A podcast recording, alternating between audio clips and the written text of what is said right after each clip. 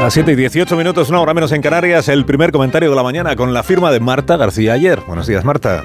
Buenos días, Carlos. Mira que hablamos de política y de los políticos y aún así a veces se nos olvida para qué sirve, para qué deberían servir, para mejorar la vida de los ciudadanos.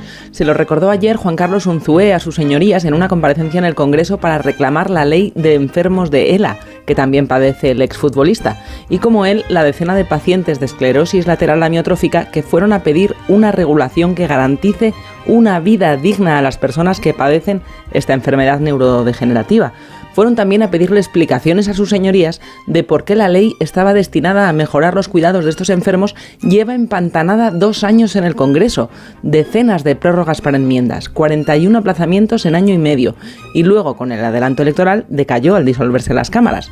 Ciudadanos, el partido que la impulsó ya ni existe en el Congreso, y eso que cuando se presentó la proposición de ley para garantizar el derecho a una vida digna de las personas con ELA, todos los partidos políticos la aceptaron, todo fueron buenas palabras. Luego se quedó en el limbo de las buenas intenciones. Casi 5.000 personas padecen ELA en España y cada año se diagnostican 900 casos más. Personas que, como Unzue recordaba ayer en el Congreso, no tienen tiempo que perder. El ELA es una enfermedad neurodegenerativa con una esperanza media de vida de entre 3 y 5 años. Exige cuidados expertos las 24 horas y son muchos los tratamientos específicos que necesitan y no llegan. Faltan partidas presupuestarias que dependen de una ley que no termina de aprobarse. Es verdad que también hay otras enfermedades degenerativas que necesitan más atención. Pues a qué esperan sus señorías. En los dos años que ha estado paralizada la proposición de ley han muerto 2.200 personas con ELA. 2.200 personas que no han recibido los cuidados que necesitaban.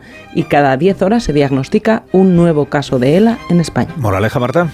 La política está para mejorar la vida de la gente y por los pacientes de ELA no hace lo suficiente. 7 y 20, una menos en Canarias, es onda cero.